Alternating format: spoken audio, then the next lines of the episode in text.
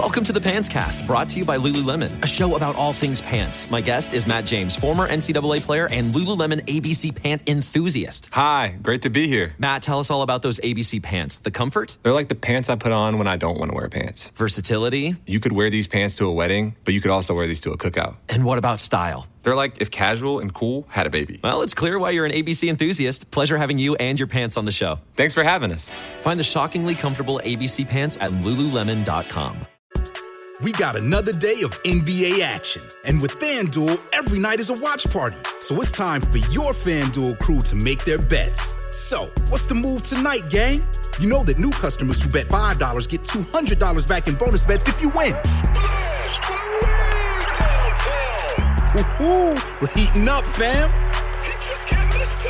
Bet all the stars with all your friends and make every moment more. Only on FanDuel. New customers bet $5 get $200 back in bonus bets if you win. Make every moment more with FanDuel. It goes down in the DM. It go down. It go down in the DM. 21 plus and present in Virginia. First online real money wager only. $10 first deposit required. Bonus issued is non-withdrawable bonus vest that expires seven days after receipt. See full terms at fanduel.com slash sportsbook. Gambling problem? Call 1-800-GAMBLER.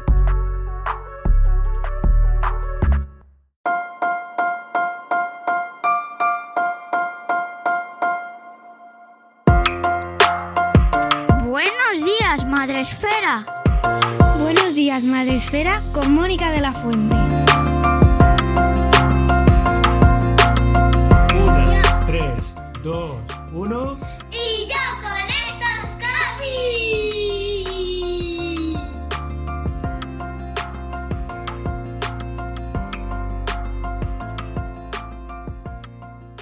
Buenos días, Madre Esfera. Bienvenidos un día más y un mes más a nuestro podcast. Hoy volvemos con la sección más comiquera, más animada, más ilustrada de Buenos días, Madre Esfera, en la que en cada mes os recomendamos lecturas, eh, cómics que han salido al mercado el mes pasado y que eh, intentamos haceros una recomendación un poco pues según nuestro, nuestras capacidades lectoras, lo que nos llega, lo que nos enteramos, lo que nos mandan. Siempre se nos puede quedar algo fuera, ya sabéis, pero eh, estamos abiertos siempre a que nos lleguen todas las recomendaciones del mundo exterior. Por supuesto no lo hago sola porque lo hago con la sabiduría, la sapiencia y la barba de mi amigo Sen Campón, eh, ilustrador y eh, bloguero cuando tiene tiempo en su blog y yo con estas barbas. eh, no pasa nada, sin recriminaciones, no pasa nada, yo tengo aquí así. Eh, que me acompaña todos los meses y que es el que, bueno, pues que me eh, llevamos ya un tiempo eh, aquí recomendando cómics y hablando sobre este noble arte. Sí, efectivamente. Buenos días, hola a todas y a todos. Cuando buenos días por decir algo si estáis escuchando un podcast que puede ser a cualquier hora de. Buenos días, buenas Día. tardes, buenas noches. Buenos días, buenas tardes, buenas noches. Sí, sí, que ya llevamos aquí una temporadita y, y seguimos aquí a tope. Sí, sí, sí. Y que dure, que dure. Que dure, que dure. Bueno, eh, ¿qué, y te iba a decir, ¿qué tenemos hoy? Eh, hoy vamos a hacer una recopilación un poquito así resumida de los lanzamientos del mes de enero. Sí, que lo teníamos ahí. Se nos han ido quedando ahí cosas. Es que febrero es muy corto. Camino. Febrero se nos ha pasado volando por unas cosas y por otras y, y vamos a tope con todo lo que tenemos aquí pendiente. Bueno, tenemos las recomendaciones de enero, alguna de febrero que ya ha entrado y que como grabamos un poco más tarde, pues la vamos a incluir porque eh, ya la hemos leído, la hemos comentado y la hemos gozado sobre todo y tiene que entrar en esta recomendación y alguna extra al final, pero rápido, rápido, para que tengáis todo apuntado en vuestro blog y os vayáis después, en cuanto terminemos, a la librería de barrio, a vuestra biblioteca, si tenéis la suerte de tener biblioteca de barrio. mm, mm, y los, os hacéis con ellos. Venga, va. Ah, no, que empiezo yo. No, me acordaba. Vale, vale. No me acordaba porque no tengo la costumbre de empezar yo, pero pues siempre le dejo yo ahí la que guíe La el tostada. camino. Bueno, voy a empezar yo con un cómic que me llegó hace poquito porque es un lanzamiento de febrero, ¿vale? Y eh, es de Blackie Books. em, y es la obra más galardonada de Susie Morgenstern, que se ha lanzado en formato cómic. Se llama Cartas de Amor de 0 a 10. Eh, su autora eh, del texto es Susie Morgenstern, que fue la- primero fue lanzado como, como libro, ¿vale? Y eh, el ilustrador es Thomas Bass, ¿vale? Es tamaño, ¿cómo es esto? ¿Tamaño grande? ¿Ande o no ande? Sí, pues casi tamaño álbum, seguramente. Sí, es Álbum- grandecito, Cartón guapo ahí. qué bien. El cartón es guapo. Eh, y mm, es cortito, se lee en mm, medio suspiro, tiene 82 páginas, nada. Y bueno, ¿qué decir de este lanzamiento que mm, desde luego merece la, eh, la- ti- esta etiqueta de la obra más galardonada de Susie Morgenstern que tiene el premio Cronos, el premio Goya de Coubert, el premio Orville, el premio Festival de Angoulême. ¿Por qué? Pues porque es una delicia de historia. Eh, porque me ha enternecido el corazón, porque es para todos los públicos. Esto lo empezamos, lo lanzamos al principio del programa, lo metemos dentro, porque eh, Para vale para todos. Vale para todos. ¿Y, ¿Y por qué me ha gustado tanto? Bueno, lo primero, la historia es de un niño eh, que vive con su abuela, no sabemos, no, no vive con sus padres, sus padres no están y, mm, y te va contando, pues se llama Ernest, ¿vale? Y tiene 10 años y nos dice el resumen, que lo vea mejor. Eh, 10 años de aburrimiento y soledad si no fuera por su querida abuela y por la bondadosa Herminia, que es la persona, la, la asistenta del hogar, la que, cocinera, hasta que un día eh, llega a clase una nueva compañera que se llama Victoria, también de 10 años, que la sientan a su lado y que es un auténtico torbellino. Es increíble, el personaje de Victoria tiene como 10 o 12 hermanos, es una barbaridad. Y eh, con ella llegan las novedades, llega el amor, un poco de locura y mucha emoción. Con la ayuda de Victoria, Ernest romperá fina- finalmente su silencio escribiendo una carta que cambiará su vida para siempre. Eh, efectivamente, la llegada de Victoria irrumpe en la vida de Ernest, que es un niño pobrecico que siempre va a clase solo y vuelve, eh, que su abuela está siempre sentada en el sillón y, y se nota que no hace una vida social ni, ni ven la tele, no, no tienen, no salen, no salen a pasear, la abuela siempre está metida en casa y el niño siempre está solo. Y la llegada de Victoria, pues es como el cataclismo, es ese meteorito que llega y que, y que lo vuel- le vuelve loco, le saca desde el primer día, eh, le saca de su rutina, se lo lleva a su casa a comer, eh, los hermanos además le acogen muchísimo, los padres dicen, bueno, mira, donde comen 12, comen 13. No, pero es que tengo mi abuela, tráete a la abuela, vamos a por ella a buscarla. Y van, o sea, que es que de verdad van y le llevan a hacer las compras con la familia, ella se, se- se presenta en su casa para desayunar con bollos, que nunca había comido bollos, el bueno de Ernest no había comido nunca eh, bollería porque la abuela no quería que comiese azúcar.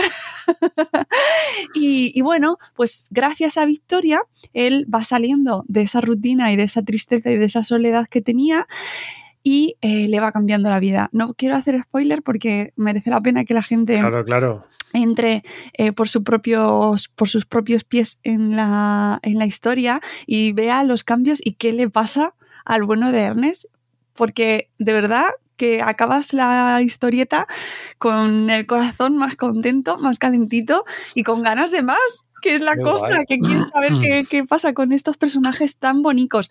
Luego, la ilustración, o sea, una vez la historia, que es una maravilla, de verdad, claro, es que ¿por qué es tan bonito? Pues porque tienen una historia, un guion y unos personajes eh, llenos de vida y de, y de diversión y de simpatía, son, son todos buenos.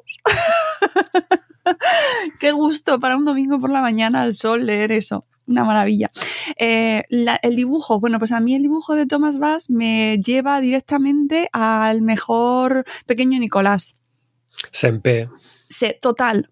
me lleva a Sempe y entonces pues me traslada a ese mundo infantil, a ese mundo de niños traviesos, eh, a es- incluso me recuerda un poco también a pues ese mundo zipizape también, eh, esos, esas, eh, esos dibujos de, de cómic de cuando éramos pequeños, ¿verdad? De las tiras infantiles, em, con un color pues poco intenso, muy plano, no tiene unos excesivos matices, es, no- es el color eh, es simplemente un instrumento más, no quiere decir que no tenga importancia porque hay eh, ilustraciones y a toda página que, que ayudan mucho a completar la historia. En este caso, por ejemplo, es un paseo cuando saca Ernest a su abuela de casa y merece, mira, lleva una página en blanco y al lado directamente el paseo por el parque que tiene mucha importancia, ¿vale? Que no quiero, no quiero decir que no tenga importancia el dibujo, en absoluto lo tiene mucho,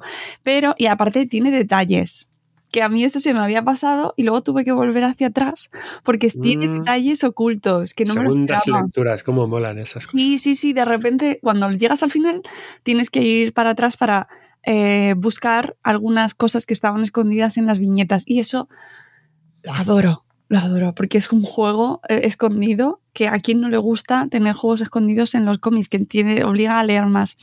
Eh, y poco más que añadir. Que, que la historia es deliciosa, que os lo vais a devorar, que es para todas las edades, incluso aunque por supuesto las criaturas no lean, os se lo podéis leer vosotros porque merece mucho la pena la lectura y les podéis ir enseñando eh, las, las viñetas y que ya lo tenéis en vuestras, en vuestras librerías, en vuestras bibliotecas, en vuestras tiendas. Lo hemos reseñado también en el blog de Madresfera, donde os he recomendado cinco libros para toda la familia y por supuesto tenía que estar este porque de verdad es que me ha encantado. La traducción, por cierto, hay que decirlo, es de Regina López Muñoz, ¿vale? Que eh, cada vez afortunadamente están mencionándose más los traductores de todos los productos literarios y yo que lo celebro, ¿vale?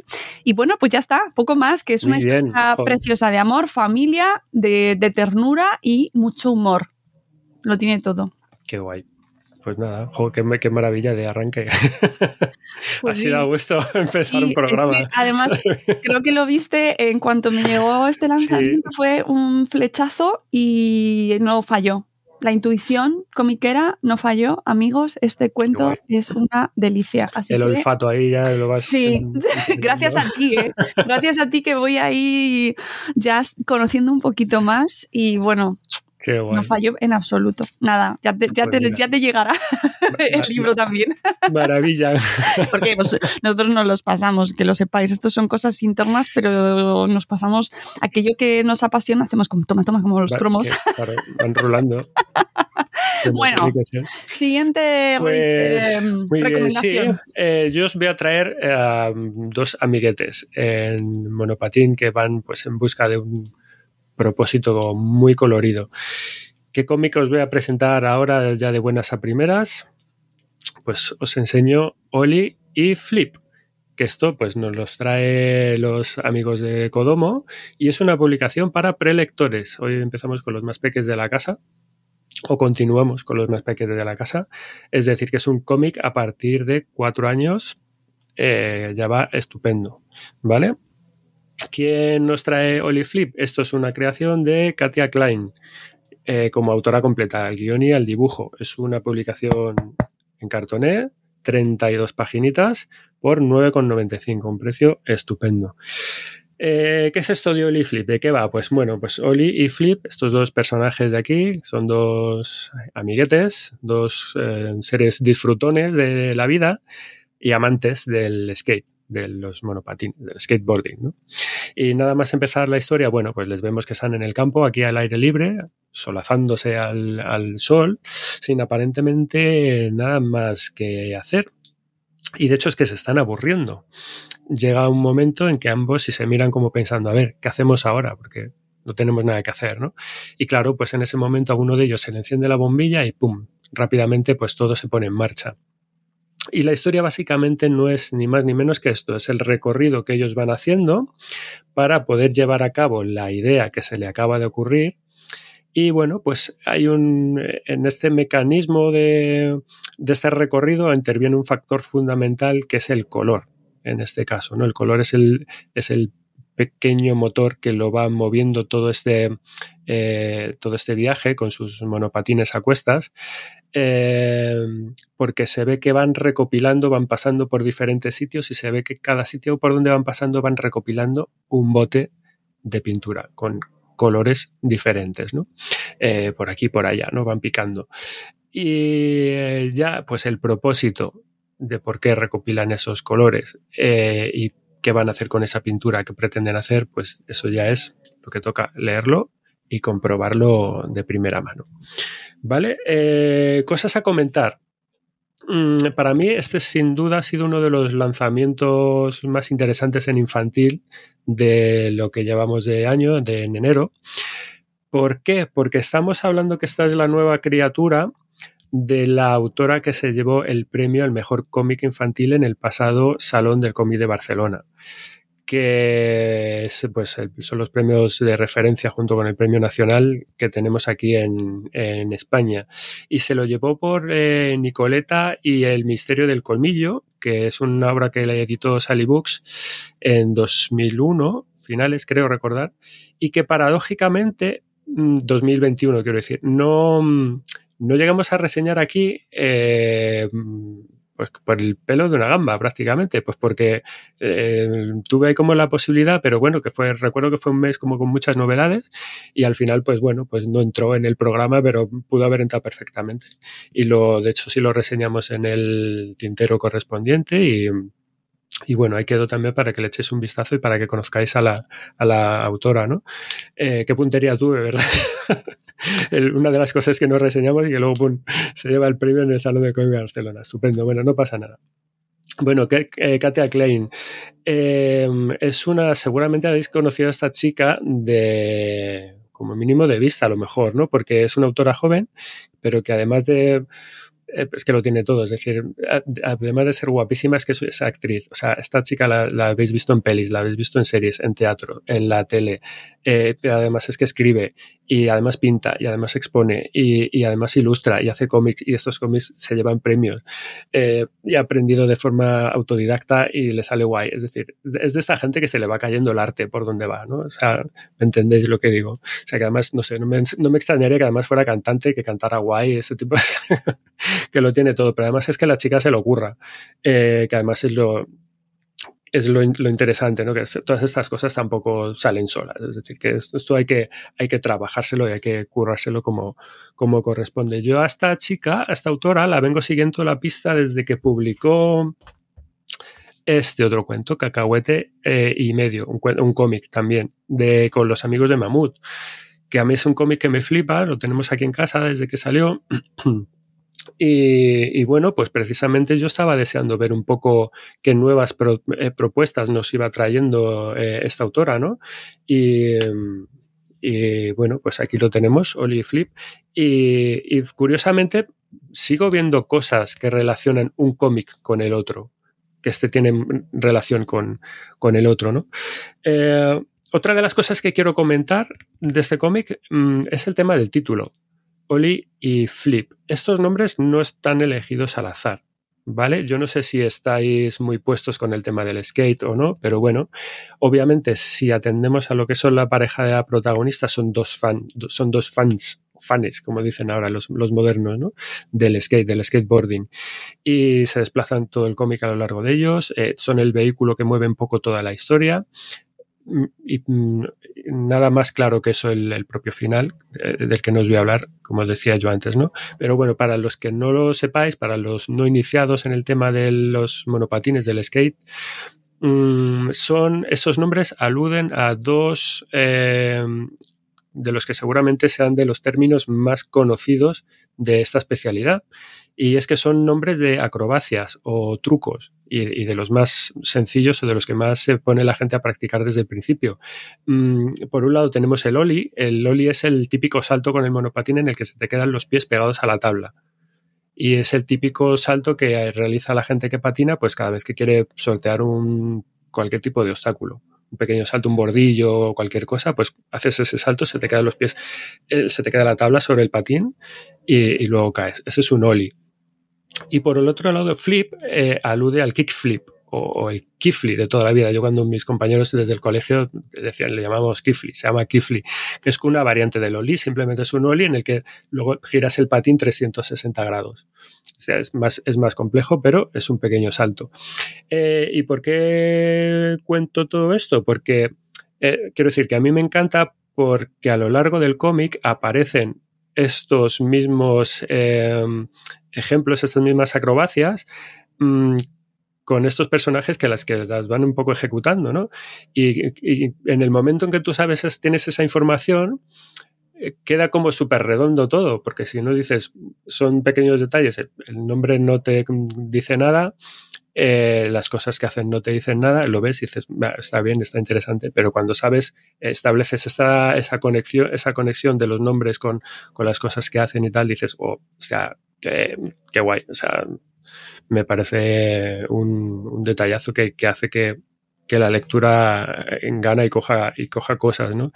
Mm, bueno, decía que había elementos de este cómic que me recuerdan a, a, la obra suya anterior, que además de ser eh, los dos igual eh, cómics para prelectores sin bocadillos y que no tienen, tax, eh, no tienen texto. Y, um, y demás son, son un poco cómics eh, gemelos porque tienen la misma estructura.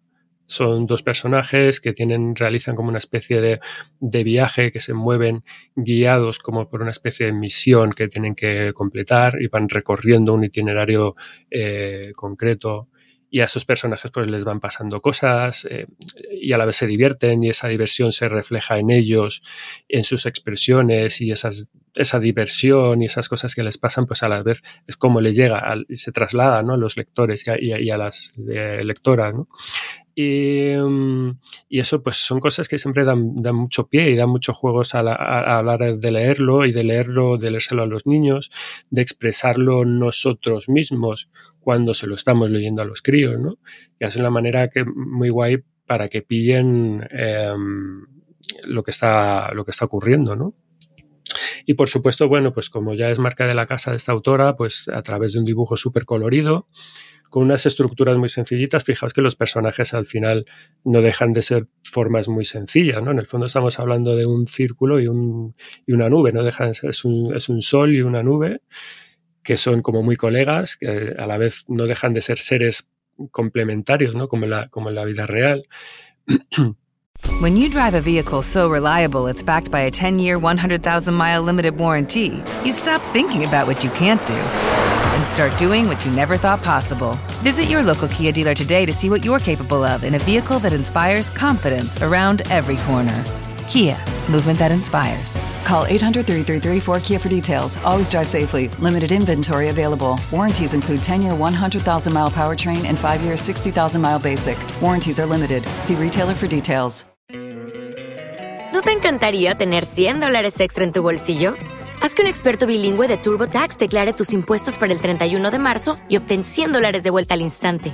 Porque no importa cuáles hayan sido tus logros del año pasado, TurboTax hace que cuenten. Obtén 100 dólares de vuelta y tus impuestos con 100% de precisión. Solo con Intuit TurboTax. Debes declarar para el 31 de marzo. Crédito solo aplicable al costo de la presentación federal con TurboTax Full Service. Oferta sujeta a cambios o cancelación en cualquier momento. Y además eso se ve mucho también en, en, aspectos, mira, fijaos, no sé si se ve bien, como los calcetines de los, de los protagonistas, que cada uno lleva los calcetines del color del, del otro, para que se complementen de esta manera tan, tan curiosa, ¿no? Él lleva los calcetines que es un sol, azules como la nube, y la nube lleva los calcetines amarillos como el, como su, como su colega, ¿no? Eh, por eso el, trabajo de aquí de, colores es eh, vital, ¿no? Tanto las formas como el color está todo como muy agarradito, conducen muy bien la, historia y te dan un aspecto visual al, conjunto muy muy chulo, con los colores muy vivos, con unas texturas muy muy muy trabajadas. Esta chica se le ocurra bastante, ¿no? Los empastados, las pinceladas y demás está, está muy guay, todo como muy eh, colocado en función de, del entorno, de por dónde se mueven y demás, porque eso, ya te digo, van, son personajes que van viajando y van cogiendo cositas. Este es un cómic muy bonito. A mí me ha resultado una obra muy entretenida, es muy tierno. Aquí esto rebosa, pues esto, eh, amistad, disfrute, eh, la imaginación del trasfondo a tope, como tiene que ser para esta, este tipo de edades, eh, que te deja un sabor de boca muy bueno y que en el fondo que te lanza un mensaje muy claro, entronca con el último madresfera de Fundación Telefónica, ¿no? que el, aburrimiento pues es motor motor de, pues esto, de todo, de cosas, de aventuras, de, al final es un pretexto para eh, calzarte las zapas y salir de aventura por ahí y si es con un monopatín en los pies, pues esto, mucho mejor. Detalles de la edición, pues mira, 18 x 24, es un tamaño más o menos hermoso, no tiene muchas extras eh, que reseñar, pero bueno, me gustan las guardas, eh, es una, van, hay una mosca que cuando están ahí aburridos y la van persiguiendo y la, al final la mosca, en la guarda del final, eh, llega volando y se posa en una cagarruta de un murciélago. esto tiene relación a una de las cosas que pasan dentro del cómic, así que bueno, a mí me, a mí me mola esto de, de las guardas que además te cuenten una, una cosa, ¿no? una, una, historia. Es como un micro, una microhistoria dentro de la, de la historia. Y, y es un detallito que aunque parezca muy tonto, pero a mí me, a mí me encanta, porque frente a poner una guarda que no tiene nada, pues oye, te puedes trabajar una, una cosa tan, tan sencilla y tan chula como esta y, y funciona guay. Así que bueno, esto es lo primero que quería traeros hoy. Oli Flip de Katia Klein, editado por Codomón. Muy bien. Muy recomendable, va a la lista. Muy recomendable, muy recomendable. Vamos con em, más cosas. ¿Creéis que los em, superhéroes y los tubérculos eh, pueden ser conceptos que se lleven bien? Pues sí, os lo voy a demostrar ahora mismo con una de las dudas que tenemos pendientes en el programa. El amigo Super Patata con el lanzamiento, uno de los últimos lanzamientos de, de Mamut, que es eh, Super Patata Enredo Cósmico, el segundo volumen de esta segunda colección, La venganza del Rey Babosa. Recomendado para lectores, lectoras a partir de seis añitos. ¿Quién nos trae um, Super Patata? Pues un autor que ya ha pasado por aquí, por este programa, que es Artur La Perla, eh, como autor completo en el guion y en el dibujo. Super Patata Enredo Cósmico se edita en cartoné, son 58 páginas por 13 euritos, ¿vale?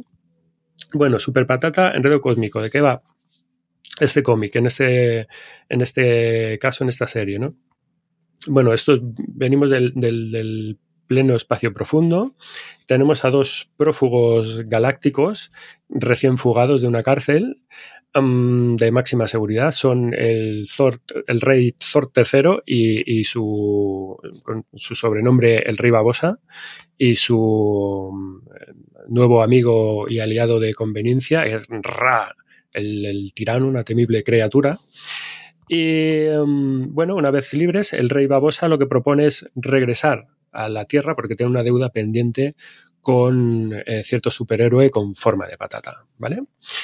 A, la vez, eh, al mismo tiempo, esta alarma por esta fuga pues se expande por el universo y tres cazas recompensas galácticos son Em, prestos y raudos a acudir a la llamada para ir en busca de estos eh, personajes fugados. Y al mismo tiempo, mientras todo esto pasa, pues en el planeta Tierra tenemos a Super Patata que se está pegando con un delincuente, que es el, masticador, es una especie de villano muy a lo, pues como a los cómics de, nos recuerda a, las cosas que hacían, em, que salían en, Dick Tracy, por ejemplo, cómics de ese tipo, ¿no? que tiene una mandíbula enorme hecha ahí como de hojalata, de dientes afilados, es como todo como muy exagerado. Y bueno, digamos que ahí un poco confluye todo, ¿no? Em, los acontecimientos se precipitan, la nave del rey Babosa y su compinche pues cae en la, en la tierra, aterrizan ahí, impactan en el centro de la ciudad, justo donde se encuentra el, superhéroe con, el, con este delincuente, el, el mastigador, y ahí da comienzo la batalla. Pero bueno, los, eh, todo se vuelve como muy loco porque empiezan a ocurrir cosas y empieza a venir eh, gente. Esos, los cazarrecompensas espaciales empiezan a llegar uno detrás de otro. Es como se, bueno, pues se monta ahí la, se monta la mundial. Así que, porque aquí todo el mundo quiere su pastel, todo el mundo quiere pillar lo suyo, todo el mundo tiene sus motivaciones y todo el mundo tiene sus, sus eh, cosas por las que aparecer por allí. Así que bueno, la historia es esto. Eh, ¿Podrá el, nuestro querido superhéroe con forma de patata solucionar este embrollo? Pues eh, vais cogiendo super patata enredo cósmico y, eh, como siempre digo, lo vais leyendo, que es lo que, es lo que toca. Uh, cosas para comentar. Bueno, como decía, este es el segundo volumen de Super Patata Enredo Cósmico, que no es sino una especie de spin-off de la serie madre original que es Super Patata. Bueno, ya hemos eh, introducido a los eh, eh, introdujimos a los escuchantes del programa a Arturo La Perla, que es el autor de esa colección, con otra que hablamos hace unos meses, que fue la de cuatro cobayas mutantes. ¿Te acuerdas, no? Y bueno, pues hoy hemos venido por fin a hablar de Super Patata, que em, aprovechando este lanzamiento, es una deuda que tenemos pendiente de saldar en este programa. Y así vamos poquito a poco cerrando círculos. Mm, ¿Por qué? Porque en el fondo es que Super Patata, eh, bueno, es la apuesta de, Artur La Perla que hizo en su día para mm, por crear un producto chulo, ¿no? A partir de, de este, de dar una vuelta de tuerca a este género, a este cliché de los cómics tan popular, tan, tan comiquero, ¿no? Eh, que es el de los eh, superhéroes, y en el fondo es que es su gran éxito editorial. Estamos hablando que Super Patata, mmm, la serie, el personaje, bueno, pues es, es un pelotazo editorial, ¿no? Lleva digamos que con datos a lo mejor de hace ya más de dos años, es decir, que que habrá ido sumando, pero lleva ya más de 40.000 ejemplares vendidos, ni más ni menos, ¿no?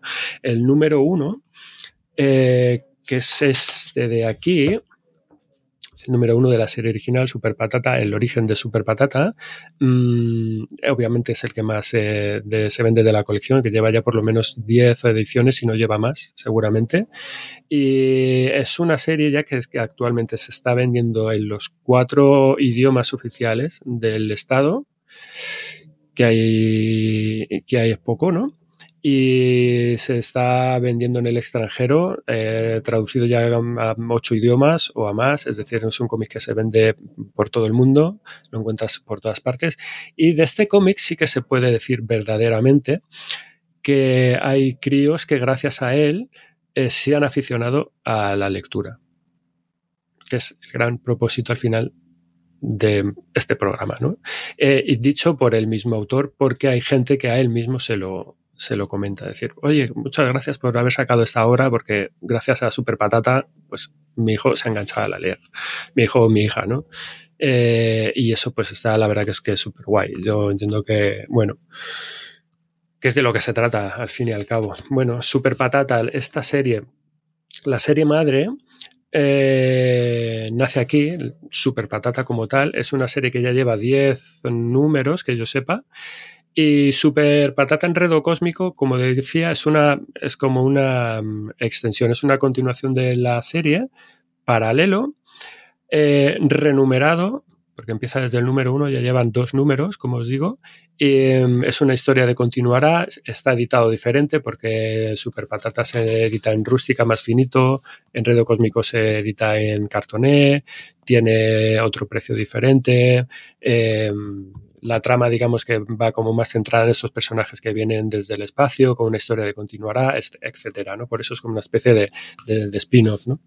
Y Super Patata, en el fondo, ¿quién es y de dónde viene este personaje, ¿no? Pues como decía, el origen lo tenemos en este, en este volumen y aquí es donde se narra las eh, aventuras de, aquí nuestro, nuestro colega tubérculo, ¿no? Esto es un, tienes un un supervillano eh, que es el doctor eh, malévolo que le monta una trampa a Supermax. Supermax es el, es el superhéroe local, es un rubiazo cachas, molón, ¿no? muy pagado de sí mismo, con, con su pelazo a tope y resulta que, bueno, pues que cae en esta trampa de este villano que lo transforma en una patata. Tiene un rayo patatizador y le ha transformado pues, en una patata.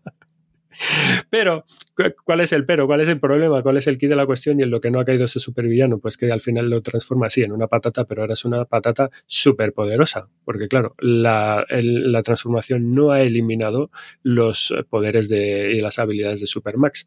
Así que, bueno, ahora en esencia, aunque es una especie de tubérculo con piernecitas, pero bueno, Supermax sigue actuando como un superhéroe, porque sigue teniendo sus mismos poderes, pero ya no es Supermax y ahora es Super Patata. Es decir, que tenemos una patata poderosa defendiendo, defendiendo a la ciudad.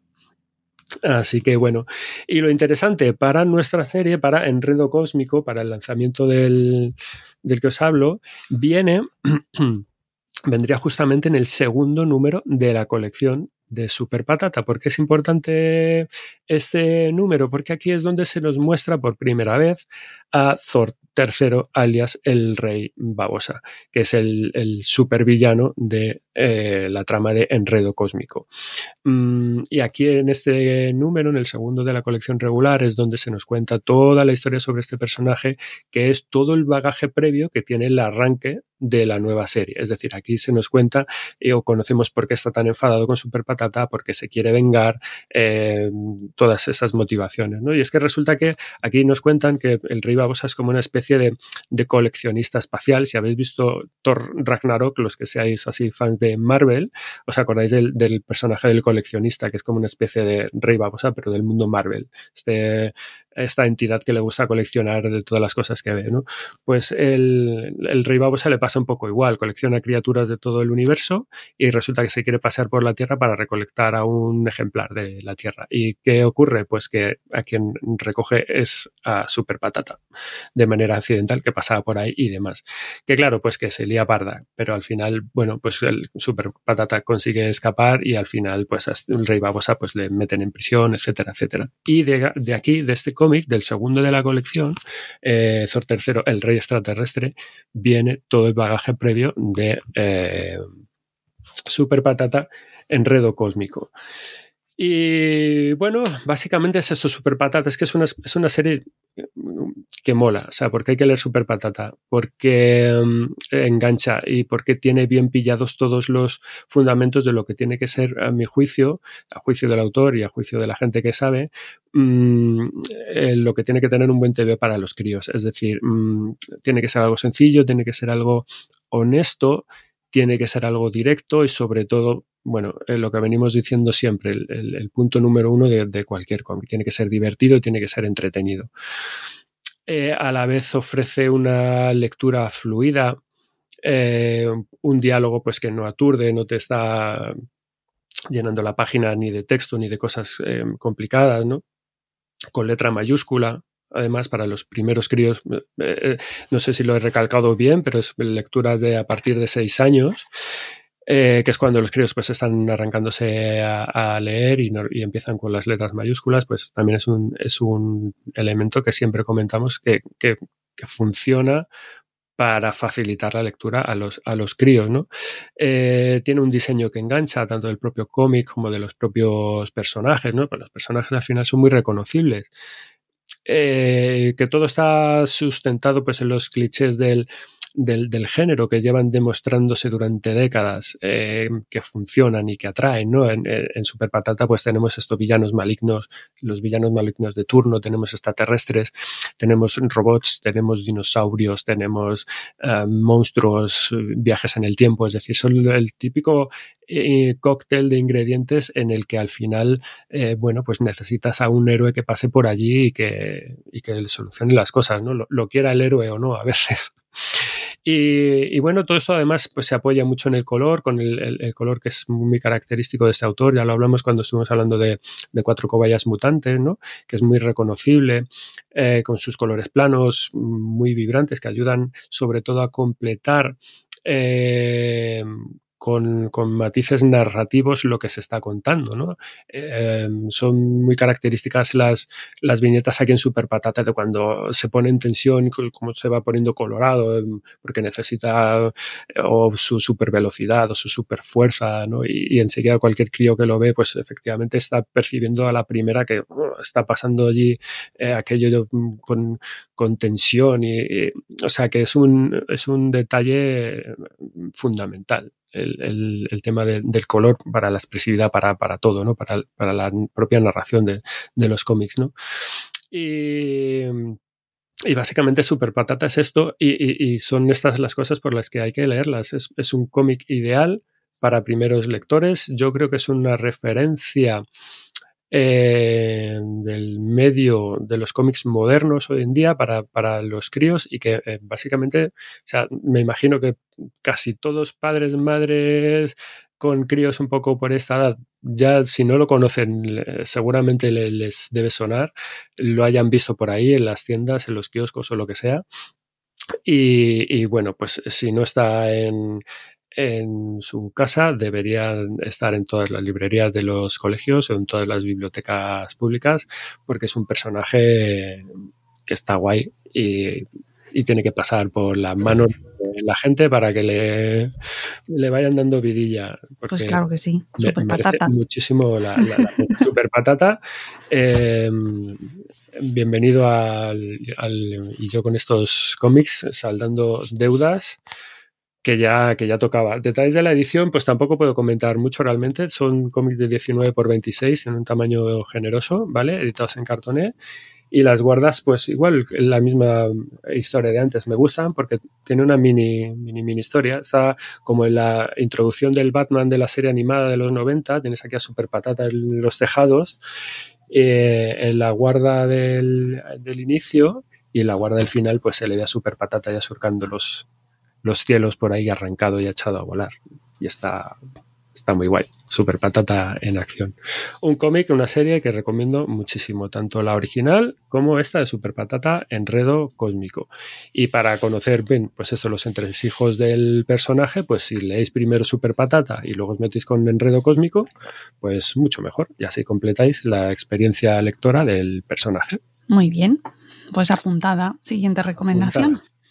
Y ya vamos con lo último de la, de la mañana. Vamos con la historia de un villano que mm, retorna a la libertad y mm, tiene un pretendido, va con un pretendido último canto de cine. Esto es un cómic muy interesante, se llama El monstruo mecánico y nos lo traen los amigos de Dolmen, de Dolmen Ediciones, y ya es una lectura ya para más mayorcetes. Yo lo recomendaría pues a partir de 10, 11 años, ¿vale? 10, el arco de 10, 12. ¿Qué, ¿Quién nos trae el último monstruo mecánico? Pues esto es una obra de Brian Feiss. También es un autor completo, el guion y el dibujo. Esto es un señor librazo, ¿vale? Editado en cartoné, 200 páginas, con un precio también eh, serio, pero muy bueno, de 29,90, ¿vale? Em, el último monstruo mecánico. ¿De qué va esto? ¿Cómo lo puedo contar? Bueno, básicamente el monstruo, el último monstruo mecánico arranca em, con, como decía antes, con un anciano de un aspecto, bueno, impecablemente anclado en las eh, primeras eh, décadas del siglo pasado. Y lo vemos saliendo de prisión este hombre básicamente es lo que se conoce como un genio del mal, ¿no? En el argot del, cómic, que básicamente pues se ha pasado media vida en prisión pagando por sus fechorías. Y bueno, ha terminado su condena y le toca ya salir en libertad. Pues bien, lejos de pensar en una redención o en un arrepentimiento, uno podría pensar, ya te has pasado media vida en, prisión, bueno, pues lo primero que hace es volver a su antigua guarida. Y es que este personaje, como digo, es una especie de, una especie no, es que es un auténtico genio, o digamos que lo fue en su día, y básicamente era un científico brillante que desarrolló en su juventud un escuadrón de robots que puso a su servicio para eh, que le ayudaran a cometer toda una serie de robos y de tropelías. When you drive a vehicle so reliable it's backed by a 10 year, 100,000 mile limited warranty, you stop thinking about what you can't do and start doing what you never thought possible. Visit your local Kia dealer today to see what you're capable of in a vehicle that inspires confidence around every corner. Kia, movement that inspires. Call 800 333 4KIA for details. Always drive safely. Limited inventory available. Warranties include 10 year 100,000 mile powertrain and 5 year 60,000 mile basic. Warranties are limited. See retailer for details. What if you could have a career where the opportunities are as vast as our nation, where it's not about mission statements, but a shared mission? At U.S. Customs and Border Protection, we go beyond to protect more than borders from ship to shore, air to ground cities to local communities, CBP agents and officers are keeping people safe. Join U.S. Customs and Border Protection and go beyond for something far greater than yourself. Learn more at cbp.gov/careers. ¿Qué um, ocurre? Que es un personaje que tiene un ego gigantesco. Lo demuestra una y otra vez a lo largo de, de, la historia. Y en su mente ya solamente caben la venganza y el rencor y sobre todo el remordimiento de ver que su enorme genio no ha sido visto, reconocido ni se ha puesto a la altura de los otros grandes genios como él cree que merece. Es decir, y te hablo de un Edison, te hablo de un Newton y te hablo de, es decir, el típico esto, eh, ego de decir, es que yo soy tan bueno como todos estos, porque yo no estoy en los libros de historia y, y ellos sí, ¿no? Es decir, que nada más salir la libre, en libertad, lo que quiere es volver a, la, a las andadas, básicamente. Mm, pero eh, para ello, y más allá de su voluntad férrea, que todavía el, cuerpo no le aguanta, pero la voluntad de lo, lo que lo tiene intacta, resulta que necesita la ayuda de la gente normal, de la gente de la calle. ¿Por qué? Porque, uh, bueno, mejor dicho, bueno, mejor dicho no, eh, de la propia gente a la que él quiere seguir haciendo la puñeta. Quiere decir, eh, que, a los que quiere destruir y a los que quiere putear, eh, vamos a decirlo así, ¿no? Eh, es decir, es el conductor del autobús, por ejemplo, que además es el que le hace el favor de dejarle en mitad de la carretera para que él pueda escalar la montaña e irse a su antigua guarida. Es mm, a, la bibliotecaria, que es la que él está ayudando a familiarizarse con Internet, que es algo que él totalmente desconoce, que necesita para hacer sus búsquedas para sus malvados planes. Eh, o a la señora que mm, vende los mm, productos electrónicos de la tienda donde va para que él necesita para comprarlos para eh, hacer sus recomponer sus robots. Mm, es decir, que, necesita de toda esta gente, paradójicamente, esta persona que siempre ha sido totalmente solitaria y ajena a todo tipo de sensaciones y de, emociones y de relaciones más o menos humanas, ¿no?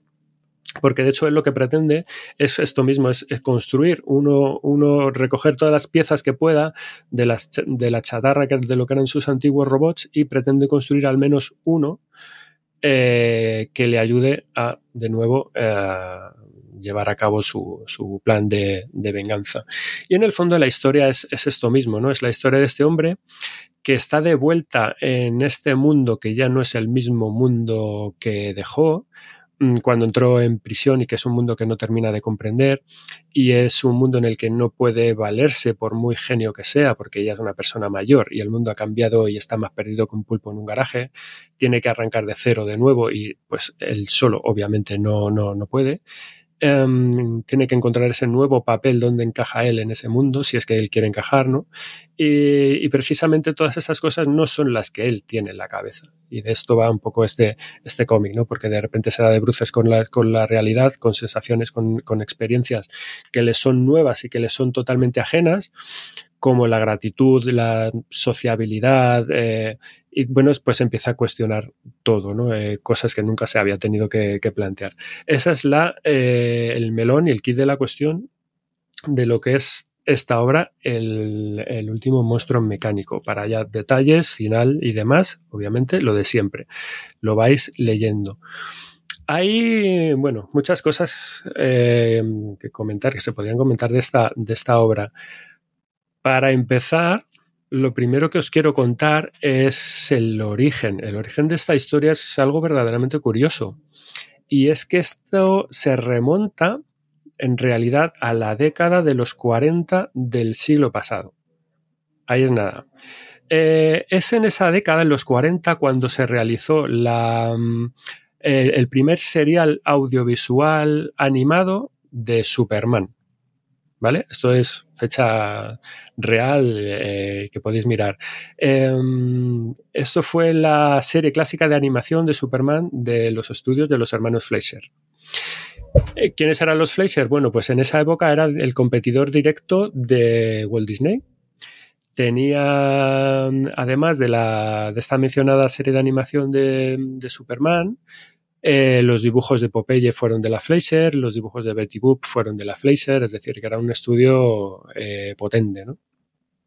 ¿Qué ocurrió en esta serie animada de, en esta primera serie animada de, de, Superman? Que ahí, en esa serie, hubo un episodio que narraba las vicisitudes de un elegante villano que crea un grupo de robots para robar bancos y joyas y demás. Pero como siempre pasa en este tipo de cosas, bueno, pues al final Superman le vence y este tipo acaba en prisión. ¿Vale? Una de las cosas que quiero hacer cuando terminemos el programa, que lo tendréis en el, que lo pondremos en el, en el post y en, los enlaces del, de, del, programa, son las notas, eh, son los enlaces a, esta, a este episodio y a esta serie de, de animación, porque esto se puede ver en YouTube, ¿vale? Bueno, eh, anotado queda, que lo que no que no se nos, que no se nos olvida, ¿no? Eh, digamos que este episodio y este villano, con este tema de los robots, marcaron tanto a este autor, a Brian Feiss, que él se quedó con la copla en su día eh, y él ha querido rescatar esta historia de este episodio, de esta serie de animación de los años 40 y lo ha traído a nuestros días lo ha vuelto a traer al presente para darle una, una, continuación y para darle un final a esta historia. Es decir, es algo que a él se le quedó ahí dentro y quiere contar el qué pasó después de este episodio y lo quiere contar a través de un cómic. Mm, por cierto, que es un cómic, en el monstruo mecánico no hay referencia a Superman por ninguna parte, ni a superhéroes ni nada, ¿no? O sea, el tío se ha inventado una, eh, una historia aparte con este personaje, pero no tiene relación alguna con Superman. Es una cosa eh, curiosa. Y además, bueno, también lo hizo de una manera igualmente curiosa, porque la creación del monstruo mecánico se realizó poquito a poco en formato webcomic y en blanco y negro.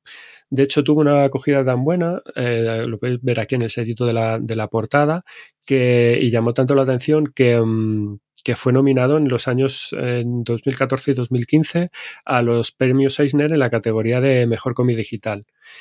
Eh, y así que lo que tenemos aquí en día, lo que sujeto en las manos, los que estáis viendo en, por eh, vídeo, es el volumen recopilatorio, integral y coloreado editado ahora eh, para la ocasión en 2023, ¿vale? Así que antes de empezar a leer el monstruo mecánico, eh, el último monstruo mecánico, si lo queréis, yo os recomiendo para mayor disfrute y mayor comprensión de lo que tienes en las manos, es um, echarte un vistacito al episodio de animación de la serie. ¿Vale? Además, es, se hace algo rápido, son en 10 minutitos, te lo ves y mola mucho. Además que es una serie de animación, ya lo vais a ver. El, serial de Superman de los, de los 40 de la Fleischer, bueno, es... Mm, se mantiene muy, muy bien, muy fresco. Es una animación muy, muy chula para tener ya prácticamente 90 años, casi, o 80 y muchos años. ¿no? Es, una, es, es, muy chulo, es muy chulo verlo. ¿no? Eh, así que bueno, pues eso si lo hacéis, eh, chapó porque la experiencia va, a tener, va a ganar otro, enteros, ¿no? Más detalles a comentar. Bueno, yo creo que lo verdaderamente interesante de, de, todo esto es ver cómo va cambiando este, este hombre, este personaje, ¿no? Lo que es el inventor. Porque el tío es verdaderamente, es un personaje verdaderamente malo de inicio. Mm, es un tío rencoroso, es un tío antipático, es un tío antisocial, como digo, es un, es un tío que tiene un ego que, que, pues que no, le cabe, eh, no le cabe encima. Tiene una lista de que va rellenando poco a poco de primeras personas a las que voy a matar. y, sobre todo suele ser gente además que el que le va ayudando. Es como, vale, tú me vas a ayudar, es un pardillo, ah, me caes mal, te pongo el primero de mi lista, ¿no?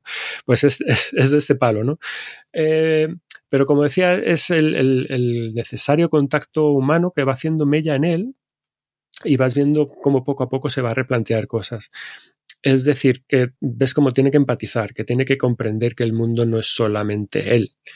Y va pasando de ser un personaje totalmente plano a ser un personaje que va desarrollando como muchos, muchos matices, ¿no? Tiene que venir esta gente de fuera para hacer ver que la idea está de venganza y de retomar estos hábitos que tiene, pues que es mala, ¿no? Que el mundo, que el mundo ha cambiado, que, que podría conseguir estos, estos, mm, este reconocimiento que él quiere, esta gloria y esta fama, por muy mezquinas que sean, de otra manera mucho más eh, sencilla y más lógica y menos violenta, ¿no? Y eso es lo que a él le choca y eso es lo que a él le va transformando, ¿no? Hay un hay un diálogo muy emocional dentro de este, dentro de este cómic, eh, digamos que sobre las emociones, que es al final de lo que se trata un poco todo esto, que al final es, chulo porque ves que tampoco no es solamente Sele que cambia, hay otros personajes que también van cambiando, que, que, se van dejando llevar, ¿no?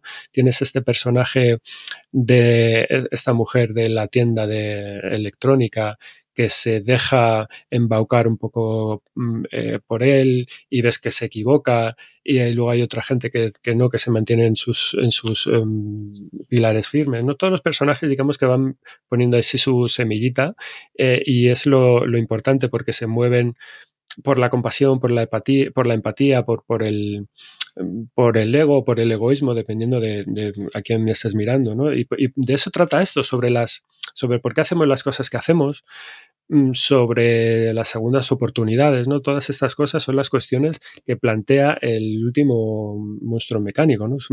muchas de las grandes preguntas de, de, la humanidad, nuestras y de nuestros sentimientos, ¿no?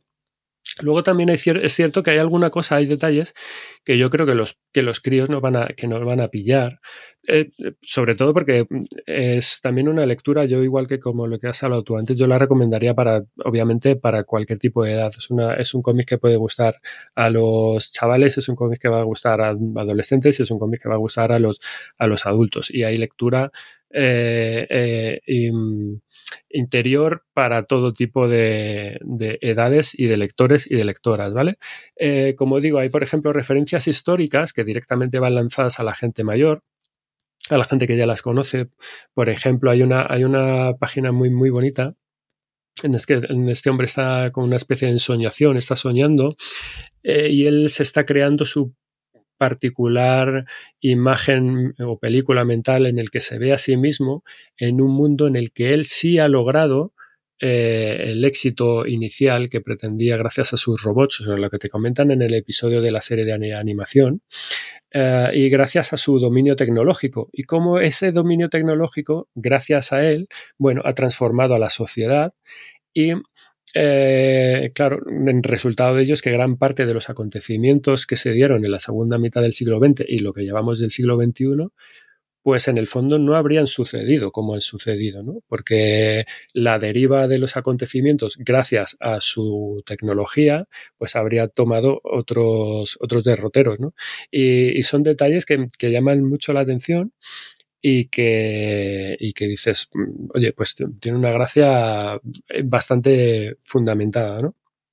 Bueno, el último monstruo mecánico, una obra muy interesante, es una obra diferente, yo creo, tiene un dibujo y un color muy funcionales, también así es como eh, el, colores vivos, pero el, dibujo, la línea son, es como muy sencillito, una línea muy limpia, muy de animación. En cierta manera también eh, yo creo que quiere recordar un poco o quiere enlazar a lo que era esta imagen de la serie de animación de los años 40. Y, bueno, eh, digamos que la estética pues también pretende recordar un poco a esto, ¿no? a esta producción de, animación. Yo creo que es una lectura muy chula, yo creo que esta es una lectura llena de sorpresas, es una lectura muy entretenida, a mí me ha gustado mucho, yo no la conocía nada, de nada. Me, picó la curiosidad. Y bueno, no, me arrepiento para nada en absoluto de haber eh, apostado por esto eh, y para traerlo al programa porque para mí ha sido bueno, un sorpresón mayúsculo. Mira que en el fondo la portada, bueno, está bien. No, tampoco a lo mejor hubiera eh, eh, elegido esto de portada porque de buenas a primeras no parece que sea algo que te pueda más o menos enganchar, pero precisamente esa es, es la gracia, al intentar bucear dentro de las cosas y que te las, y que te las vayan contando para que te, para que te animes. Como detalles de la edición, para terminar, pues bueno, 18 por 27, es decir, que es un tamaño grandote, cartoné, que esto es un auténtico libraco, como digo, y tiene un montón de detalles extras en la, edición. Tiene, hay una, final, una nota del, sobre el autor, hay una entrevista con el propio autor aquí eh, y hay páginas extras con notas del propio autor sobre lo que es el proceso creativo. Que estas cosas, pues al final siempre son un, una delicia, ¿no? Con sus bocetos, eh, fotogramas del serial animado, eh, su manera de, trabajar, mm, bueno. Así que, bueno, no lo sé, chapó a la gente de Dolmen por, bueno, pues apostar por un tebeazo así y, bueno, y ponérnoslo encima de la mesa y dejárnoslo en, en bandeja a la gente que nos molan este tipo de cosas. Como os digo, os dejaremos las notas del programa, el enlace al YouTube para que si os apetece podáis ver el episodio original en el que se basa todo este TVO. Guay, pues nada, lo incluiremos en el post. Y... Y ya está, tenemos Sí que es cierto que tenemos una última mm, eh, nota y es que aprovechando también que ha salido, eh, han salido algunas eh, cosas, pequeñas novedades en grapa, sí que quería apuntillar, creo que es el, un poco el momento perfecto para eh, comentar nada, simplemente o para traer al programa este formato y, reivindicar y hablar tres minutos sobre, sobre grapas o sobre franquicias. ¿Por qué digo esto? Porque, bueno, yo creo que en el programa muchas veces nos centramos, y en el fondo con buen criterio, ¿no? Um, a lecturas voy a poner entre comillas, más intensas. No sé cómo, no sé cómo definirlo. Igual me quedo ahora un poco sin palabras. Pero que normalmente um, eh, son obras, el, 100% de las cosas que traemos al final dejan, son, son obras muy bien editadas, que sí cartoné, que sí tal, eh, con una cantidad generosa de, páginas, es decir, lecturas contundentes, ¿no? Sin embargo, eh, me da la sensación de que a veces no le damos la atención merecida en el programa a lo que es la grapa Em, y yo creo que a veces no es justo, ¿no? Y, por eso quería yo un poco partir una lanza en favor de este formato que solamente lo dejamos como de mención. Sí que lo hacemos mención de ello en el, en el tintero, las cosas que van saliendo y, las dejamos en el, en el blog. Pero, pero la grapa sigue siendo un formato eh, que tiene muchísimos años de tradición, que funciona súper, súper bien para precisamente el cómic que todavía se mantiene en plena forma, aunque bueno, veremos eh, hasta cuándo, ¿no? Porque se siguen eh, haciendo combinaciones editoriales, luego las grapas que se recopilan en pequeños volúmenes de cuatro o cinco o, tres eh, números que se editan también en, rústica. pero bueno, sí que es algo que, que quiero que se, que se tenga en cuenta. ¿Por qué? Porque yo creo que mm, son una opción maravillosa y perfecta que de hecho podría ser la número uno a la hora de ofrecer y, de tirar de ello para gente, y de gente hablo de, chavales, de críos, de niños, niñas, que habitualmente no lee, para que se, se puedan animar. Eh, y con ello pues esto, fomentar la, la lectura en el hogar. Y simplemente voy a dar unos pequeños eh, datos de por qué yo creo que esto es así, ¿no? Lo primero, pues porque las, grapas, como cualquier otro TVO, volvemos al mismo punto de siempre, son entretenidas. Esto es el mismo contenido que puedes encontrar en cualquier otro formato, ¿vale? Eh, pero segundo, y esto es algo muy, muy, muy interesante y muy, muy, muy importante hoy en día, las grapas son baratas. ¿Y por qué mm, es importante? Porque con una grapa, y cuando yo hablo de grapa, no sé si me imagino que la gente ya sabe lo que es. Es decir, es básicamente es un mm, eh, pliego de hojas en el que por el centro viene grapado. El formato es una rústica, muy es el papel y están grapados por el centro como si fuera un cuadernillo y ya está, ¿vale? Por eso se le llama en el argot, pues es la grapa. Este es el formato grapa de, siempre. Y, tiene, normalmente es un número de páginas que varía en función de las colecciones editoriales y demás, pero normalmente rondan pues como las 24 páginas o algo así. Eh, claro, ¿qué ocurre con la grapa? Que al precio en el que se ha puesto hoy el día eh, el, producto del cómic, sobre todo el cómic del que solemos hablar en el programa, eh, llámalo novelas gráficas, llámalo álbumes, llámalo recopilatorios, lo que sea, pues raro es, muy pocos cómics bajan de los 10 euros de los que estamos comentando en el programa desde que hemos empezado. Lo normal es que vayan en el arco entre de los 10 o a los 25 euros. Y claro, no es lo mismo para un crío que no lee, una niña que no, que no lee, que tú la quieres eh, acostumbrar a, y, meterla a la lectura, mm, hacer una apuesta y gastarte 20 euros que gastarte en una apuesta eh, 2,25, 2,50 o 1,90. Eh, esto mm, es que te lo, te lo, iba a comentar, viene en relación a aquel tuit que leímos sobre si los cómics infantiles eran más caros que los cómics para adultos? No, no viene en relación, pero, pero, la, pero la tiene. Eh, y sinceramente, yo creo que no. No, no, veo una relación en absoluto. No, he pensado sesudamente en esto. A lo mejor si pienso en eso te doy otra respuesta, pero yo creo que no, no, es, un, no es un problema de, niños y mayores, porque al final los niños no, quienes compran los cómics para los niños son los padres. O sea, un niño de 8 años o de 7 años no va a romper el cerdito para comprarse un cómic tenga el precio que tenga. Y por otro lado, luego están los adolescentes, que los adolescentes eh, mayoritariamente lo que suelen consumir pues es manga, que también tiene un precio diferente por sus mm, características de tamaño, están editados en blanco y negro y demás. Eh, pero al final quien se deja la pasta son los mayores, son los adultos. Y, y las características de una edición... Every day we rise, challenging ourselves to work for what we believe in. At U.S. Border Patrol, protecting our borders is more than a job, it's a calling. Agents answer the call, working together to keep our country and communities safe. If you're ready for a new mission, join U.S. Border Patrol and go beyond. Learn more at cbp.gov/careers. With the Lucky Land slots, you can get lucky just about anywhere. This is your captain speaking. Uh, we've got clear runway and the weather's fine, but we're just going to circle up here a while and uh, get lucky. No, no, nothing like that. It's just these cash prizes add up quick. So I suggest you sit back, keep your tray table upright, and start getting lucky. Play for free at LuckyLandSlots.com. Are you feeling lucky? No purchase necessary. Void where prohibited by law. 18 plus terms and conditions apply. See website for details. Realmente para lo que es el tema de precio no veo diferencia.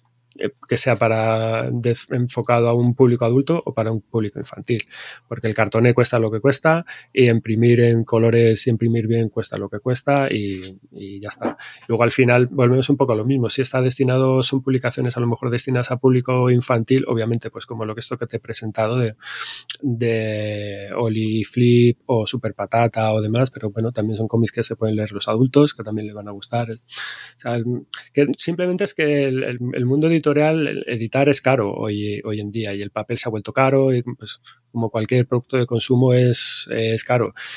Y, volvemos a lo mismo, porque no son igual 24 páginas que, que 76 o que 124. Pues todo va en función de cantidad, tamaño, etcétera, etcétera. ¿no? Eh, tiradas, no es lo mismo lo que cuesta un eh, eh, editar y tirar un cómic, por ejemplo, en Estados Unidos o en Francia o lo que sea, que, que el, volumen. Claro, es que esto, bueno, hay una conversación, podemos tener una conversación tremenda con eso, que, igual tampoco es el momento. No, no, no, no quería pero que para, para, demasiado. pero... para editar tiradas pequeñas, pues en España, pues bueno, pues esto es lo que hay, ¿no? Mm. Pero yo justo a lo que iba es esto, que es decir, que con un que gastándote dos euros, dos euros y medio, puedes hacer eh, todos los experimentos que tú quieras. Es decir, te vas con el crío a la tienda, le gusta esto, que es, esto, por ejemplo, eh, lo que estoy enseñando es el Los misterios de Batman y Scooby-Doo, es un lanzamiento de Kodomo de, también del mes de enero, al igual que esto que tengo yo aquí, eh, Las asombrosas aventuras de las tortugas ninja, los dos con número uno eh, en fecha de enero, de enero de, de Kodomo. Eh, ¿Por qué enseñaba esto? Precisamente esto, porque tú vas con el crío a la tienda y, y dices, oye, ¿te- ¿te gusta? Pues no lo sé, pues sí o no. Pues venga, vamos a cogerlo y pruebas y picoteas. Y, y por dos euros y medio, o dos euros o tres, pues dices, bueno, me arriesgo, cero problemas. Si gusta, maravilloso, genial, la mejor, el mejor gasto que he hecho en, en- en años. ¿Que no gusta? Bueno, pues no es un roto que te has hecho al bolsillo, ¿no? Gastarte 25 euros en una novela gráfica en el que luego al final pues eh, va, va a estar ahí em, en, la, en la estantería que no al final a lo mejor el crío pues le puede molar, pero, pero a lo mejor no. O directamente es como, sí, está bien, pero ni fu ni fa, tampoco le has conseguido enganchar, ¿no? Pues es- digamos que ya duele un poco, ¿no? Así que... em, y, y el, por ejemplo, el, el ejemplo perfecto es estos, estas ediciones que está sacando, que puedes encontrar en Carrefour, por ejemplo, que son cómics a un euro Ya. de, de esto de estas em, colecciones de Marvel, ¿no? Pues, oye, es que pasas por allí, te llevas un cómic por un euro, se lo plantas al crío y, y a ver. Quería preguntarte, Y es un Jo, se euro. nos está yendo totalmente, pero bueno, No. pequeño debate. Eh, ¿cómo, ¿Qué opinas de que se lancen cómics en crowdfunding directamente desde la editorial? Uf. Vaya, vaya, ahí abres otro melón. También lo dejamos por otro día, porque eh, yo he pecado. Yo tengo en concreto alguna cosa, pero es, es que es algo. No lo sé. Eh, en principio no me parece bien. No me parece bien porque creo que es la, la labor editorial que tienen que hacer ellos. Es decir, eh, poco a poco no sé si es que se están diluyendo las fronteras o es ir a lo ultra mega seguro. Bueno, Eh, saltarse a los libreros. Claro, es, es- es sal- saltarse muchas cosas, ¿no? Pero es que, claro, hay tantas cosas que creo que se tienen que cambiar en el mundillo. Ya, de esto, la- mira, yo creo que deberíamos hacer algún día un debate en este con país autores, porque ¿verdad? hay muchas cosas que no funcionan. Pero ¿por qué no funcionan? Porque es que no lo sé, hay, hay mucho oscurantismo. Siempre yo llevo años leyendo, pues esto en Twitter, foros, eh, etcétera, sobre, bueno, el estado del- de la industria del cómic en España, ventas y demás. Y luego es muy difícil trabajar con esto porque eh, no, tampoco hay las editoriales, no dan sus cuentas reales, no sabemos realmente qué se está editando, no sabemos el volumen que, de producto que se está editando, eh, las cosas que se ponen, las cosas que se devuelven, las cosas que... eh, los- el beneficio de cada editorial. Es que claro es muy difícil compartir ese tipo de ese tipo de información Eh, y claro cuáles son las mm, decisiones editoriales pues al final cada editorial es de su padre y su madre. Igual tampoco puedes comparar a las grandes editoriales con- que, que- que tienen mucha maniobra, tienen margen, tienen, tienen de todo, tienen medios para hacer las cosas de maneras X con editoriales pequeñas que están apostando por un producto y por un autor o- y que intentan sobrevivir ahí eh, asomando un pelín la cabeza y haciendo un poco lo que pueden. O sea, es que al final es un pastel tan grande y tiene tantas ramificaciones que, que esto requiere café, ¿sabes? requiere un café de un termo de 3 litros y echar toda una tarde. Sí, sí, no, es un Pero- temazo, es un temazo muy interesante y, y efectivamente da para hacer un, Claro. Un programa extra con Yo- autores, editores, libreros. sí, sí, sí, sin duda. Esto es una, una mesa Libreras. redonda que, que, que- que pide ahí a gritos. Eh, para cerrar con esto, simplemente otra de las cosas por las que eh, reivindico este tipo de formatos, eh, que las- el tema de franquicias, sobre todo, es, es- es interesante porque es un producto que los chavales eh, conocen ya por otros medios. Aquí yo me remito siempre mm, a, la experiencia que yo he tenido con mi hija, que alguna vez seguramente ya lo he contado aquí en este programa, que yo he enganchado a mi hija y un poco es la, raíz de este programa, la raíz de, como lo queráis llamar, en cierta manera. Mm, eh, gracias a esto, a una franquicia que mi hija estaba, le gustaba mucho, los Teen Titans Go, la serie de animación, y, yo la he, la enganchado, aquí vi yo la puerta abierta, dije, porque sé que hay cómics de, esta, de estos dibujos animados, voy a por ellos y se los planto. Y, entonces es como, ah, sí, esto sí, dámelo. Perfecto. lo coge y lo devora. Y pues venga, pues uno y otro y otro y otro. Al final es la puerta abierta que a mí me permite eh, colar más cosas a través de ahí, cosas similares, cosas eh, más o menos eh, anexas, paralelas, que, que, yo vea que también le vayan un poco gustando. pues pues mira, si te ha gustado esto, léete de esto y lee lo otro, ¿no? Eh, así que claro, es que cuando ya tienes un producto que a los chavales les engancha, por otro lado, ya tienes media partida ya ganada de antemano y eso es y es súper, súper, súper bueno. Eh, y precisamente, em, como os decía, bueno, Batman, eh, franquicia Batman, franquicia Scooby-Doo, franquicia Tortugas Ninja, franquicia eh, Plantas contra Zombies, otra de las novedades del mes pasado, ¿vale? Estamos hablando de series de animación, estamos hablando de, videojuegos, más series de Scooby-Doo, eh, cosas que tenemos por aquí. Hotel Transilvania, ¿vale? Cómics de Hotel Transilvania, pues una franquicia basada en una película de animación. Mm, como decía, la maravillosa Teen, Titans Go de Kodomo, serie mítica, donde las haya las están reeditando ahora otra vez. Pues esto es un enganche absoluto a, todo. Mm, más series sobre los eh, titanes, ¿no? En este caso, pequeños titanes también de, de Kodomo. Eh, grapa de Crypto, el super perro, la mascota de Superman. Recordamos que hay una serie de, hay una peli de animación de super mascotas del año pasado. Em, DC Super Hero Girls, mm, franquicia también de superhéroes. Eh, ya, no, ya ni siquiera me voy a meter en cosas de adaptaciones de series de animación de Superman o de Batman, que las hay aquí a porrillo. Más franquicias de cosas que tenemos por aquí cómics de Sonic, videojuegos, como decía, ¿no? Cómics de He-Man y los Masters del Universo, de los Thundercats. Es decir, el mundo franquicia es enorme. Y yo la, gran recomendación que haría a los padres, madres, que veáis que hay algo que les mola especialmente a vuestros hijos e hijas que no leen y queréis engancharles, pues oye, si hay series de animación que mola, investigad, ir a Google. Eh, hora de aventuras, cómics. Y, porque, claro, no os voy a decir, aquí es imposible sacar una lista de todas las cosas de, de franquicias o las grapas que que pueda haber, pero es tan fácil como decir, bueno, eh, mi hijo está enganchado a esto ahora de aventuras, a, al, eh, no sé, a los Green en la ciudad, a, Ricky Morty, no, lo sé, hay un montón de cosas, ¿no? O, videojuegos de turno, ¿no? A Minecraft, a cosas así, pues, oye, voy a ver si hay algo de lectura de esta franquicia, de esta marca, de este tema. Google, eh, ta, ta, ta, ta, cómics. Y, ahí podréis encontrar algo o no podéis encontrar. Y si está editado aquí eh, o no está editado aquí y en qué formato está editado, ¿no? Pero hay un montón de opciones en las que, en las que fijarse y, opciones en las que ver. Además, otro pequeño, gran, eh, otra pequeña gran ventaja es que pues tampoco ocupan espacio. que para la gente que, tenemos es que una grapa, esto cabe en cualquier sitio, ¿no?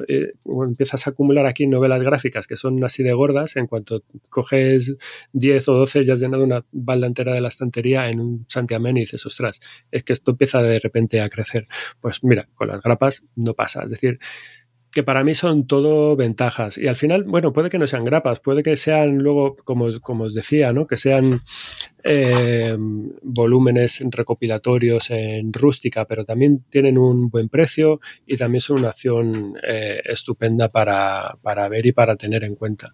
Es decir, que bueno, eh, para resumir y para terminar, si nosotros a lo mejor en el programa veis que no ofrecemos este tipo de productos, no es porque no queramos o no creamos en ellos, o porque no nos gusten, sino que, bueno, pues decidimos por cualquier tipo de otra circunstancia que los cómics que presentamos son esos. Espero que sepáis que hay un producto muy chulo para los críos para los padres también, para la economía familiar y para todo, que son las grapas, los cómics de pequeños formatos, que muchos de ellos se alimentan a través de franquicias conocidas, atractivas y que por favor pues echarles un ojo porque hay varias editoriales que están ofreciendo este tipo de producto y mm, ir a tope con eso. O sea, y series de animación, series de series normales, no sé, cómics de Stranger Things, cosas eh, muy atractivas que están saliendo y que merece la pena que las mm, conozcáis porque, pues esto, pueden ser la perfecta eh, vía de entrada a la lectura, que es lo que necesitáis o necesitamos muchos y muchas en casa.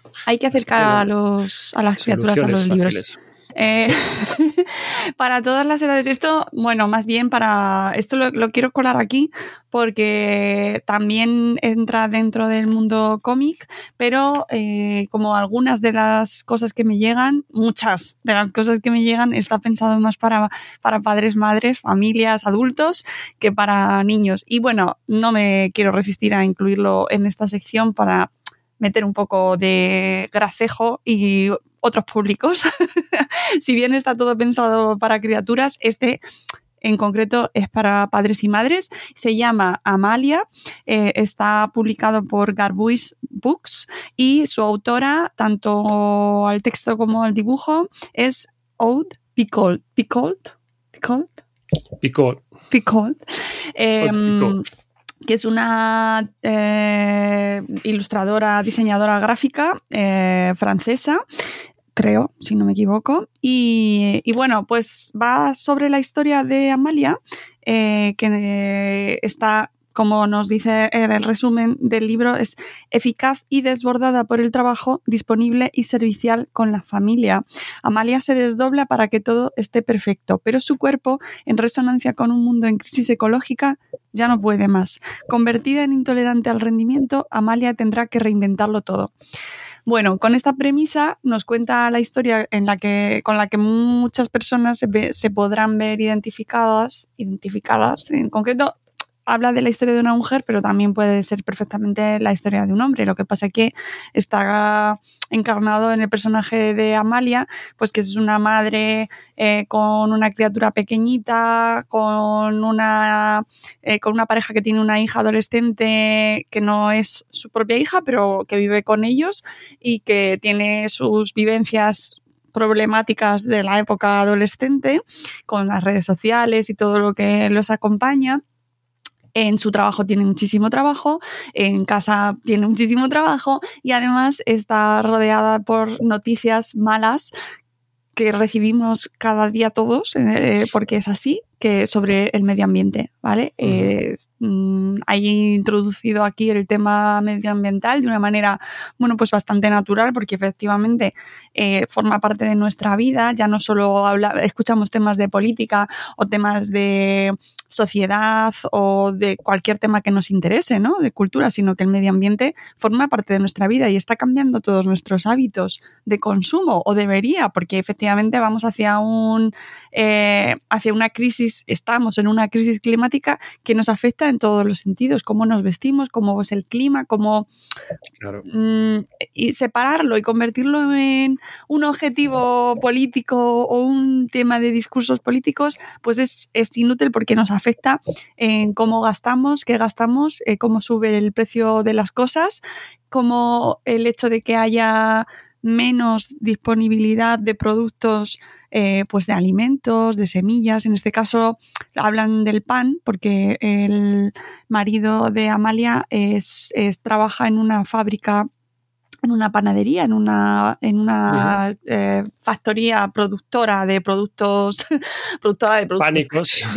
sí, una panificadora, ¿vale? Una panificadora. Entonces eh, recogen las, las semillas de trigo y todo cómo se cultiva el trigo, cómo afecta la crisis climática a su trabajo y directamente a su vida, bueno, me parece una manera muy gráfica, nunca mejor dicho, gráfica, de ver cómo nos afecta a todos eh, las malas noticias que estamos teniendo, ya sea la guerra Ucrania o ya sea eh, Sí. el que se están descongelando los polos, ¿vale? Que, que- que es así, que es real, que nos afecta. Entonces, bueno, el caso es que la protagonista está desbordadísima y eso le afecta en su vida de manera que pues que colapsa, ¿no? Que está hecha polvo hay un punto en el tema del diagnóstico que le dan en, dentro de la novela, porque ya eh, colapsa físicamente, se desploma y entonces le dan un diagnóstico que es eh, intolerante al rendimiento. Esto no existe como tal, ¿vale? Esto aquí el punto de evidencia científica eh, se lo han inventado. Eso no quiere decir que los síntomas no sean eh, totalmente reales y que sí que existan, ¿no? El, dolor de estómago que siente, el cansancio, el no llegar a todo, pues mm, lo que podemos identificar todos en cada uno de nosotros cuando estamos en una época de mucho estrés. ¿No? Eh, y de, de desánimo, de que no llegas a las cosas, que se te olvida, que te encuentras Presión mal. día a día. Claro, y que afecta a nivel físico, pues porque a lo mejor te sientan mal las comidas o no comes bien, eh, no digieres bien las cosas, te sienta, te hinchas, ¿no? Bueno, no quiero extenderme con eso, pero eh, es verdad que hablan de un- una intolerancia al rendimiento que bueno, me parece un constructo así como lírico, literario, que la autora introduce, por lo menos por ahora, porque no está recogido como tal, que define bien, eso sí lo hace, define bien su situación y que esta mujer de repente peta. lo que viene a llamarse petar, ¿vale? Entonces, salvado el momento científico, que hay que tomárselo como, pues, bueno, pues es un recurso que utiliza la autora para describir esa sensación, pero que no, que ahora la gente no, no tienes ese diagnóstico. Pues la, eh, ella empieza a reestructurar su vida y a intentar adaptarse a su a sus necesidades propias de su cuerpo, a cómo se tiene que cuidar, a cómo intentar mejorar su vida, porque no puede conciliar, porque no puede, o sea, refleja un montón de problemáticas que tenemos todos y todas. Y entonces eh, tiene que introducir, pues eso, bajar el ritmo, tomarse la vida de una, otra manera, priorizar, eh, establecer mejores lazos con sus miembros de la familia, a- eh, con la adolescente, qué pasa con esa adolescente, con su marido, qué, qué lazos tiene, con su trabajo, establecer límites, ¿no? Y eh, todo eso está recogido en este cómic, que es muy recomendable, que creo que puede representar a muchas personas eh, en la situación vital en la que se encuentran, en que estamos desbordadas, que no llegamos a todo, esa sensación de, de- de- de frustración diario cuando te acuestas y dices, necesito 28 horas más. ¿Vale? Pues eh, Amalia lo, lo representa muy bien y son, a ver, ¿cuántas páginas? Eh, 145 páginas, pero se lee también fácilmente. Es verdad que hay que darle algunas vueltas a algunas cosas, o sea, que es un cómic para darle un poco de reflexión, pero que también es muy recomendable y que, bueno, pues que lo dejamos incluido. También estaba en el post de recomendaciones de Madrefera para libros para toda la familia. Y ya está, con eso terminamos por hoy. Os dejaremos. Susi, en nuestro blog eh, todas las notas del programa de hoy, los vídeos, porque esto va al canal de YouTube donde os recortaremos eh, los extractos y además eh, nos hará pequeño resumen de otras recomendaciones que no han cabido, ¿vale? En este programa, pero que también pues nos interesa que os lleguen porque están ahí para vuestra disposición y seguro que están muy bien. Y con esto nos despedimos. Ni más ni menos, ni menos ni más. ¿Vale? Volveremos, espero que muy pronto. y espero que, que os hayan resultado interesantes nuestras recomendaciones. Es el pequeño debate que hemos introducido ahí, que nos hemos quedado con ganas de más, pero es que esto da para mucho, siempre. Toda para mogollón. Nada, Sem, muchísimas gracias a seguir leyendo, Sí. amigo. Besazos y abrazos para todos. Esto, leer siempre. Esto, la máquina nunca para. Eso. Nos vamos a seguir haciendo cosas. Un beso y hasta la próxima. Adiós. Chao.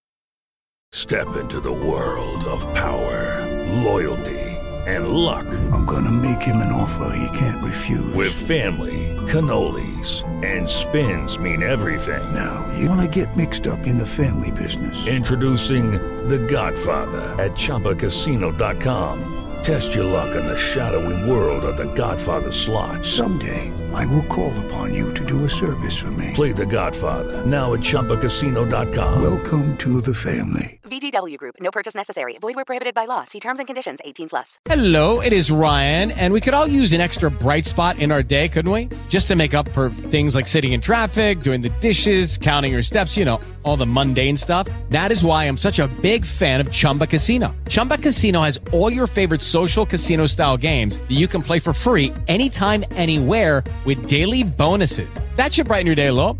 Actually, a lot. So sign up now at chumbacasino.com. That's chumbacasino.com. No purchase necessary. Group. Void were prohibited by law. See terms and conditions. 18 plus.